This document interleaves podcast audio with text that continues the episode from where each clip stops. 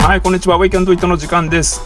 パーソナリティのジェメンこと高間俊介です。この番組はハウスミュージックアーティストであり、プロコーチである私が海外 DJ ツアーに行ったり、プロコーチとしての活動をスケールアップする、そういった夢を追いかける様子をライブでお届け、その中で感じたことや Tips などを面白おかしくお届けしてまいります。さて本日7月24日木曜日の16時を回ったところで本日ちょっと曇りでちょっと雨も降ったりパラパラとね降ったりして本日一日何してたかなと振り返ってみるとですね今日体ちょっとだるかったんであんまり作業進まなかったんですけど1曲作りました。ということで本日は私の音楽活動についての近況主に SNS を通じたやり取りなんかも含めてねちょっと報告をしていこうかなと思っております。よろしくお願いします。まあ、私は現在トラックメイクをして毎日楽曲作りを行っているのですが地道に活動制作活動をね続けているだけじゃ全然ダメで SNS の力をうまいこと活用するのが現在のアーティストとしてのスタンダードになっています。まあ、これはアーティストだけじゃなくてもビジネス全般に言えることかもしれませんよね。SNS を行って広報活動をしていて営業活動をしていてっていうことはもう誰もがやらないと個人事業主あるいはアーティストなんかはやっていけない時代になってるんじゃないかなと思いますよっぽどねあのそれらを行ってくれるようなビッグな事務所に所属しているアーティストじゃなければこういったことは自分でやらざるを得ないというかね、まあ、やればまた増えていくしというところで皆さんがもう当たり前のように使ってる時代ですよね。音楽関係は特にハウスミュージックのジャンルではインスタグラムがメインの情報交換の舞台なのでインスタグラムに力を入れることが最も効果的に自分を PR できる方法じゃないかなと今は思ってます。私は SNS 関係あまり力を入れてこずに制作にばかり特化してきたんですけれども SNS を通じて通じたねコネクションができることもかなりあることがね結構実感値としてあるんですよね。で私が SNS を通じてコネクションを持ったアーティストやレーベルオーナーとのコミュニケーションはですね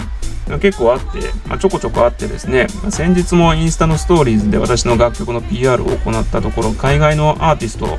ドイツ在住のアーティストさんでステレオソウルズさんっていうね方から君のこの曲マジでいいわ次のチャートに入れるっていう連絡を入れてくれました。これ嬉しいですよね。ステレオソウルズさんはドイツ在住のハウスミュージックアーティスト2人組のユニットで現在オーストラリアの Husky っていうねアーティストがいるんですけど Defected からもねリリースしている Husky っていうソウルフルハウスの、えー、アーティスト。でこの方が運営する Random Soul Recordings というレーベルから出ている楽曲が Traxsource のハウスチャートで1位をつけているアーティストです。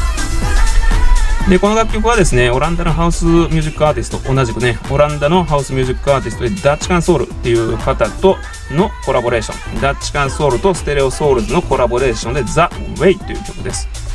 実は今 BGM で流れてる曲はそれなんですね。ダッチカンソウル、ステレオソウルズのザ・ウェイっていう曲。しばらくこの曲お聴きください。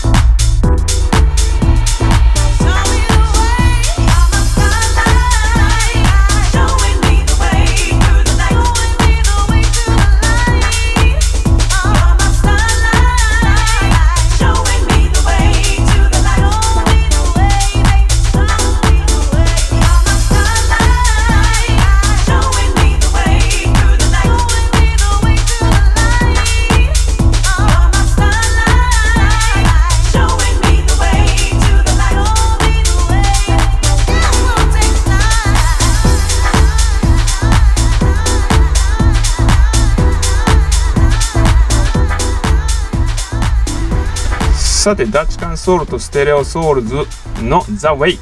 に乗せてお届けしております。めちゃくちゃかっこいい曲ですよね。私こういった感じの楽曲結構大好きでですね。今回もえー、っとトラックソースのチャートに入れたところなんですが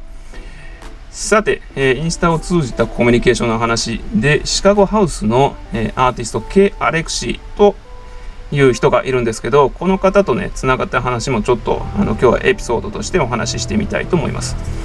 K アレクシー皆さん知ってます？キース・アレクサンダー・シェルビーっていうね、えー、名前なんですけど K アレクシーでレジデントアドバイザーっていうね RA って呼んだりするんですけどこのウェブページがあります。レジデントアドバイザーで DJ やってる方はもう定番のウェブページじゃないですかね。アーティストのことを調べるときにはまずこのレジデントアドバイザー RA を見に行く。でここでは過去にどんなレーベルからリリースしてたんだろうかとかねあのバイオグラフィーが載っていたりする結構便利に使えるウェブサービスなんですけれども完全ではないもののね情報は完全ではないものの参考資料としては結構私もよく活用しているサイトです。でそこのサイトによると K アレクシーこんな人ですということがね書いてあるのでちょっと紹介します。えー、ペットショップボーイズとかデリック・メイ、ポール・ジョンソンなどのね、ビッグネームのアーティストからサポートをされたアーティストです。彼はまたラリー・ハード、ロバート・オーエンス、デイブ・エンジェル、ジェン・ジェン、フェリックス・ダ・ハウス・キャット、ウィル・スミスとも仕事をしましたということで、いや、すごい人なんですよ。あの、全員名前聞いたことないですか？あのマジでっていうような名前が並んでるんですけど、本当にハウスミュージックの黎明期から活躍してるような人なんですね。でなぜかこの方と私つながってましてですね、確かね、これ私が東京のに出張に行った帰りの新幹線の中でインスタをいじってる時に、いきなり k r x からメールが来たんですね。なんでだろうと思ったんですけど、ヘイみたいな感じでね、メールが来ました。私がクラシカルなハウスミュージックを作ってるので、どこからか聞いてくれて、こいつ面白いんちゃうかなと思って目をつけてくれたのか、そこからコミュニケーションが続いてます。